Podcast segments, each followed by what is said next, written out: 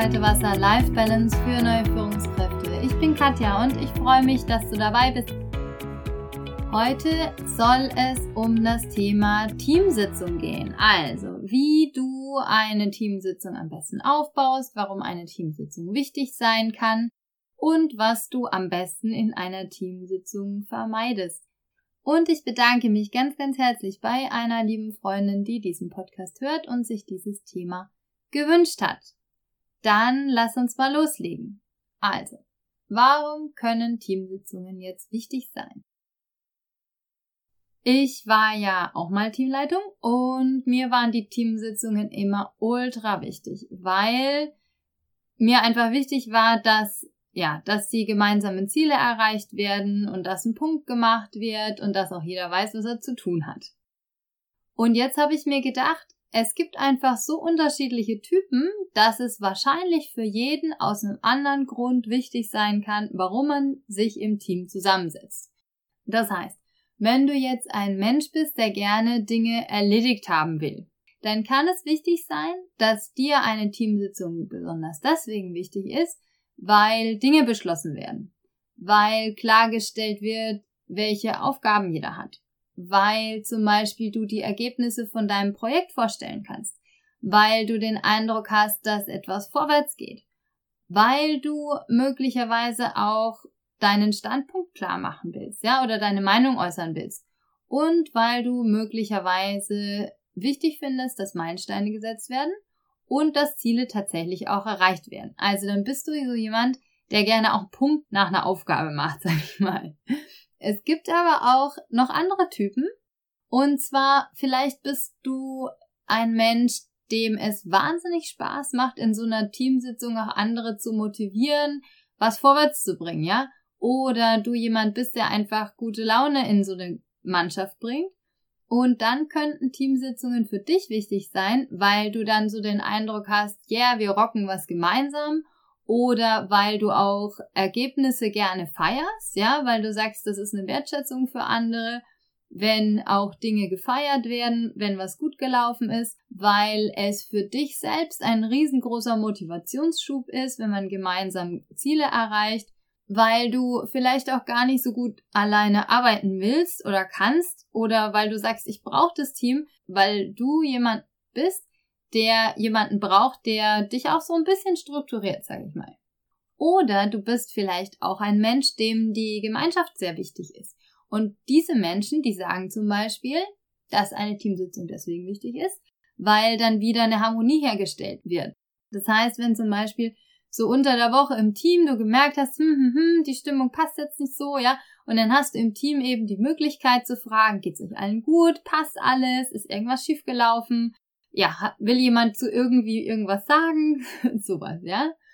Und weil du eben denkst, dass die Teamkultur so gepflegt wird und weil du überprüfen willst, ob alle auch tatsächlich an den gleichen Zielen noch arbeiten.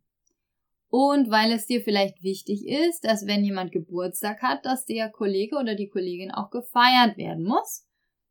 Und du vielleicht sogar der bist, der sich diese Geburtstage alle aufschreibt und die Leute daran erinnert, wenn jemand eben Geburtstag hat oder wenn ein besonderer Tag ist für jemanden. Und dir ist diese Zeit möglicherweise auch wichtig, damit du andere wertschätzen kannst und selber gewertschätzt wirst. Und weil du sagst, es bringt dir wahnsinnig viel, wenn du den Eindruck hast, dass ihr gemeinsam Dinge auf die Bahn bringt. Genau.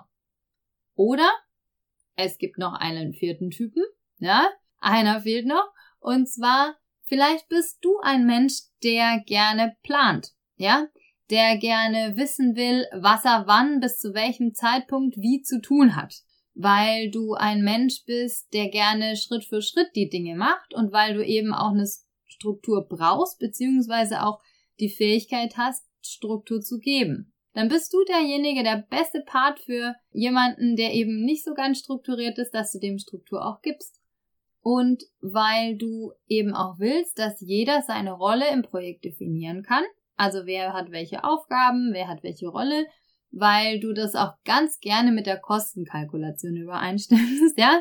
Wenn du so ein kleiner Excel-Mensch bist und sagst, also die Details sind mir schon echt auch wichtig, dass ich die überprüfen kann und dass ich das kontrollieren kann und nachkontrollieren kann und vielleicht auch Dinge hinterfragen kann, weil du vielleicht tatsächlich jemand bist, der gerne Protokoll schreibt und weil du sagst, naja, Teamsitzungen sind einfach ein wichtiger Teil von einer Unternehmensstruktur, weil du dann eben auch weißt, wann du selbst bei wem, zu welchem Zeitpunkt was abliefern musst, damit es alles funktioniert und derjenige möglicherweise auch an seiner Aufgabe weiterarbeiten kann.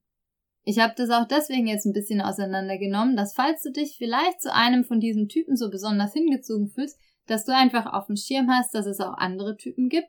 Und das ist unglaublich wertvoll, wenn man da so ein bisschen weiß, für wen was wichtig ist, weil ihr euch dann einfach wahnsinnig gut ergänzen könnt in diesem Team. Und dann einfach ein bisschen mehr Verständnis für den anderen ist, wenn der eben andere Prioritäten hat oder wie so eine Teamsitzung aussehen muss. So, jetzt kommen wir zum zweiten Punkt und zwar, Warum scheitern denn Teamsitzungen? Ja, ich habe ganz, ganz viele Teamsitzungen schon moderiert und es sind so ein paar Dinge manchmal passiert und die haben mich tierisch genervt, ja.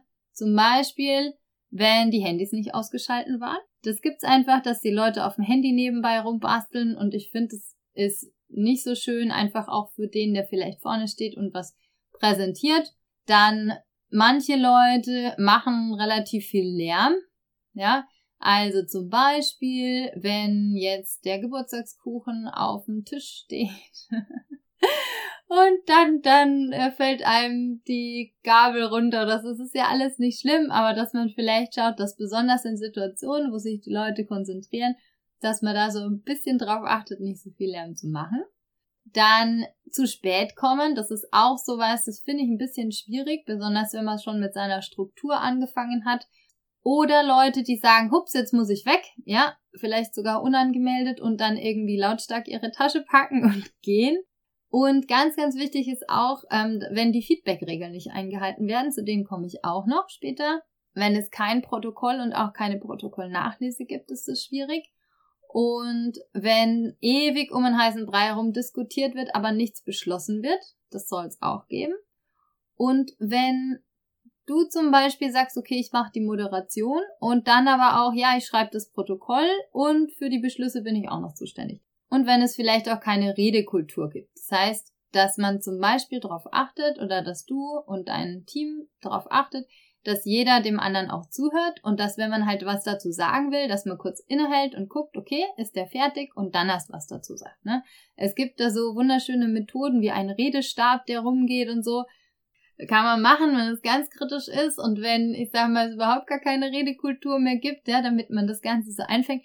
Aber eigentlich, wenn man das einmal sagt, also ich muss sagen, da war dann eigentlich kein mehr Problem.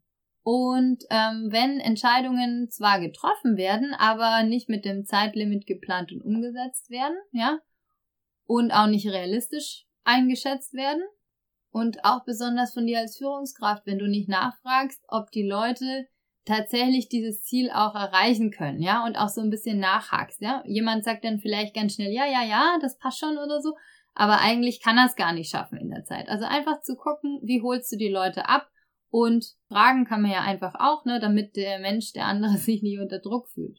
Schwierig ist auch, wenn andere Meinungen nicht zählen, also besonders wenn es halt viele Leute im Team gibt, die gerne reden, ja, und gerne Entscheidungen treffen und dann gibt's einen, der sagt irgendwas Kritisches und der wird einfach überhört und wenn die Teamsitzung keine klare Struktur hat. Das ist dann auch ein bisschen schwierig. So, was sind denn jetzt gute Teamsitzungen, damit wir zu dem Punkt auch kommen? Also, es ist ganz wichtig, dass vor der Teamsitzung an die betroffenen Kollegen eine Agenda verschickt wird. Und zwar nur an die Kollegen, die auch in diesem Team dabei sind. Ja?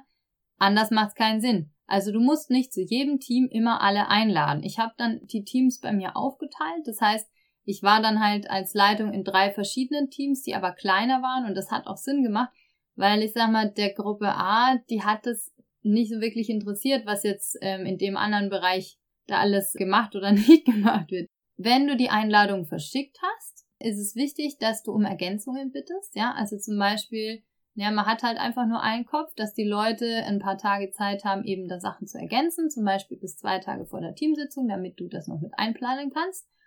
Und dass du deine Agenda auch clusterst. Das heißt, dass du guckst, okay, welche Sachen sind tatsächlich wichtig oder welche kann man auch in einer anderen Sitzung besprechen oder welche Dinge sind auch so wichtig oder so groß, dass sie eine eigene Sitzung verlangen.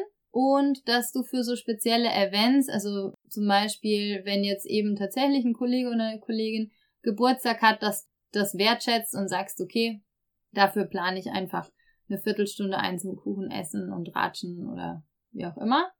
Und natürlich auch, wenn externer Besuch dazu kommt. Also wenn zum Beispiel jetzt eben ein Trainer oder ein Coach dazu kommt oder jemand anders, ja, oder vielleicht auch der eigene Vorgesetzte, dass man das tatsächlich auch fest einplant und dass du den dann auch natürlich einlädst, ne, dass er vielleicht zu einem bestimmten Zeitpunkt kommen soll. Es ist schwierig, wenn dann der Chef oder die Chefin von dir so reinplatzt und ihr seid mitten in der Projektplanung. Also dann ist es schlau, wenn du einfach sagst, vielen Dank, dass Sie kommen. Klasse, wenn Sie zwischen der und der Zeit kommen, weil dann sind wir mit unseren Themen durch. Also so kann man das zum Beispiel machen. Und ganz wichtig ist auch eine Zeitplanung. Also ich habe immer eine Stunde eingeplant und länger nicht, außer für spezielle Teamsitzungen. Und nach einer Stunde ist auch so ein bisschen die Luft raus, kann ich dir auch sagen. Ja? Also nach einer Stunde können sich die Leute dann nicht mehr so gut konzentrieren. Deswegen ist das, finde ich, eine ganz gute Zeit, um eine Sitzung zu machen. Oder natürlich auch kürzer, geht natürlich auch. Du musst auch nicht immer sitzen bei einer Teamsitzung. Also es gibt auch Teamsitzungen, da macht es Sinn, dass ihr, dass ihr steht, ja, oder dass ihr einen Flipchart da habt, wenn ihr was plant und alle stehen eben außen rum. Also das muss nicht unbedingt sein, dass da alle immer hinter ihren Tischen sitzen, außer vielleicht der, der Protokoll schreibt. Dann sollte die Teamsitzung eine klare Struktur haben. Das heißt, sie hat eine Begrüßung, sie hat eine Aufgabenverteilung, wie zum Beispiel, wer Protokoll schreibt, wer Protokoll Nachlese macht. Dann, dass die beschlossenen Ziele, die bis zu dieser Sitzung erledigt werden sollten, auch überprüft werden und dann eben abgehackt werden oder mit einem Überprüfungsdatum versehen werden, wenn sie noch nicht fertig sind. Die Moderation, also in dem Fall war das immer ich, aber du kannst das dir überlegen, wenn die Moderation macht. Liest die Agenda vor und der zeitliche Rahmen wird eingeschätzt, beziehungsweise der wurde ja vorher schon in der Agenda verschickt an alle. Das ist okay, ob alles passt. Das geht relativ fix und dann wird Schritt für Schritt abgearbeitet. Wichtig ist da, dass du so eine Art Zeitmanager hast. Das heißt, wenn du so jemanden hast, der gerne Sachen kontrolliert im Team, ja, der macht es total gerne, ja, also der in der Regel. Das heißt, die Leute, die, die gucken ganz gerne auf die Uhr und, und heben dann irgendeinen Stift hoch, damit der Punkt eben langsam zu Ende geht. Bei jedem Punkt ist es wichtig, dass eingeschätzt wird, wie viel Zeit man dafür braucht. Und ganz wichtig ist, dass Aufgabenverteilungen gemeinsam entschieden werden, weil wenn du nämlich das jetzt sehr direktiv nur machst und sagst, du machst das, du machst das, du machst das, dann ist es so ein bisschen wie so ein Drill Sergeant, ja, und die Leute ähm, fühlen sich A weniger angesprochen, können auch nicht sagen, ja, okay, mache ich gerne, ja, vielleicht macht ja jemand auch was gerne, das wäre ja super, weil er sich da mehr mit identifizieren kann zum Beispiel und eben auch die Verantwortung ganz klar und auch bewusst übernimmt. Dann ist es wichtig, dass du kurz-, mittel- und langfristige Ziele hast und Aufgaben hast, die erledigt werden müssen und dann nochmal klar, das sind dringend, weniger dringend und einfach auch die rausschmeißt, wo du sagst, na, also das ist einfach jetzt ein Schmarrn, ja, die Aufgabe, die können wir auch rausschmeißen, das ist ein Zeitfresser. Das heißt, du machst auch immer so eine kleine Evaluation dabei. Dann hatte ich über die Feedback-Regeln gesprochen. Und zwar ist es wichtig, dass die Leute ausreden lassen, dass du Ich-Botschaften statt Du-Botschaften machst, ja, und alle anderen natürlich auch. Dann, dass die Teilnehmer persönlich angesprochen werden, dass konkrete Beobachtungen formuliert werden und dass es höflich und wertschätzend zugeht und ja, dass es ein ausgewogenes Pro und Contra gibt bei den Punkten, damit auch Dinge nicht zu schnell entschieden werden. Super ist es auch, wenn du die Projekte, die länger besprochen werden müssen, wenn du das vorher schon so ein bisschen abgecheckt hast, dass du da eigene kleine Projektgruppen draus machst, wenn das nötig ist und dass die das Ergebnis in der nächsten Sitzung erzählen nur. Ne? Also dass nicht jetzt alles lang und breit, weil dazu habt ihr die Zeit vielleicht auch nicht, erklärt wird, sondern dass man sagt, okay, die und die Leute tun sich zusammen, die machen das und das Projekt und das Ergebnis wird in der nächsten Sitzung als großer Agendapunkt mit eingebracht. Ja, dann hast du die Wertschätzung für diese Projektgruppe, dass sich, die sich drum kümmert und du kannst auch Zeit sparen. Und das Ganze wird auch anständig erledigt und nicht nur so Larifari am Rand, wenn ihr einfach unter Zeitdruck steht. Wichtig ist auch, dass du deine Ziele nach der SMART-Regel definierst. Das heißt spezifisch, messbar, attraktiv, realistisch und terminiert. Und wenn dann aber jemand sagt, oh, er braucht aber Unterstützung, weil er das nicht alles gut so kann, ja, dann, dass man dann einfach überlegt, wer in dem Team könnte den denn unterstützen. Und da kann man auch schauen, okay, wer, wer hat denn die Skills dazu, wie können die sich treffen und die machen dann was aus und erzählen dann ihr Ergebnis wieder in dem nächsten Team. Dann der Abschluss. Beim Abschluss habe ich immer nochmal die Ergebnisse zusammengefasst, habe die Aufgaben nochmal terminiert, damit die Leute auch das in ihre Kalender eintragen können, dann nachgefragt, ob alles tatsächlich auch jetzt klar ist, ob es noch Fragen gibt, dann einen schönen Abschluss und auch am Schluss habe ich mich immer da bedankt, dass die Leute da waren. Einmal habe ich das nicht gemacht, das war so lustig und dann hat doch tatsächlich der Bufti, also der Bundesfreiwillige, gesagt, du hast noch was vergessen. war total süß, hatte aber auch recht, ne? Also ist auch wichtig und da kann man auch äh, ja einfach einen schönen Abschluss finden und mit einem guten Gefühl rausgehen. Das Protokoll. Das sollte sehr zeitnah an alle gesendet werden, jetzt nicht in der nächsten Stunde, aber wirklich so zeitnah, dass die Leute eben auch die Aufgaben, die auf diesem Protokoll stehen, mit, mit den Daten, bis wann sie eben erledigt werden müssen, auch machen können, weil manche, ja, die schreiben vielleicht auch gar nicht so mit. Das ist ja die Aufgabe vom Protokollant. Und wenn dann das Protokoll aber einen Tag vor der nächsten Sitzung kommt, ja, dann funktioniert es nicht, die Aufgaben zu erledigen. Ne? Das ist dann schade. Das heißt, am besten Protokoll zeitnah an alle senden. Also an alle, die das wirklich auch wieder angeht. Und möglicherweise auch die, die krank waren, ja, wenn es für die relevant ist. Also die nicht vergessen. Das Protokoll ist am besten auch eine Tabelle und in der letzten Spalte sollte ein Hinweis stehen, bis wann denn das erledigt werden soll und wer sich darum kümmert, damit man einfach, wenn man dieses Protokoll durchliest, einfach nur die letzte Spalte auch sieht und sagt, ah, okay, das ist ja meine Aufgabe, da muss ich mich drum kümmern, bis dann und dann. Die Zusammenfassung von diesem Podcast, weil der jetzt doch ein bisschen länger gedauert hat als normalerweise. Denk dran, dass deine Teammitglieder möglicherweise mit unterschiedlichen Prioritäten in diese Teamsitzung kommen. Jedem ist vielleicht was anderes besonders wichtig. Und wenn du das weißt, dann kannst du da sehr wertschätzend drauf eingehen und jeder fühlt sich eben angesprochen und sagt eben auch, dass die Teamsitzung Sinn macht, ja? Und nicht dann irgendjemand zu haben, der sagt, oh, jetzt muss ich da schon wieder rein, bringt mir ja gar nichts.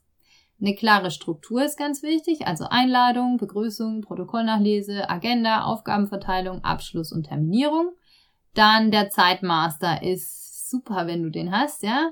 Und dass du einfach an die Geburtstage planst oder dass du jemanden hast, der dir sagt, dass es Geburtstage gibt und auch so außerplanmäßige Termine, dass man daran denkt und dass du als Moderator nicht unbedingt das Protokoll schreibst. Und es gibt auf jeden Fall Feedback- und Gesprächsregeln, die allen bekannt sind und die auch alle unterstützen. Die Priorisierungen von den Themen sind vorher bekannt, die Atmosphäre stimmt und wenn du spürst, dass es nicht so ist, sprich's bitte an. Also nicht einfach unter den Teppich kehren, dann kann man das ansprechen, wertschätzend und wenn du denkst, dass es total krass ist und irgendwas völlig aus dem Ruder läuft, ich würde tatsächlich eine Team Sitzung dann auch unterbrechen, wenn es gar nicht geht, ja, und dann denjenigen, wo du denkst, dass der echt ein Problem hat, unter vier Augen ansprechen. Jeder sollte nach der Teamsitzung wissen, was er bis wann zu tun hat und möglicherweise in einer kleinen Projektgruppe das sogar dann sich selbst organisieren mit seinen Kollegen, mit seinen zwei oder drei und genau, dass die Ziele nach der SMART-Regel umgesetzt werden können und einen positiven Abschluss. So, das war's. Tatsächlich, wir sind durch. Ich hoffe, dir hat diese Podcast-Folge gefallen. Es ging eben um ein Team, wie du das gestalten kannst. Und ich freue mich, wenn du wieder das nächste Mal natürlich dabei bist.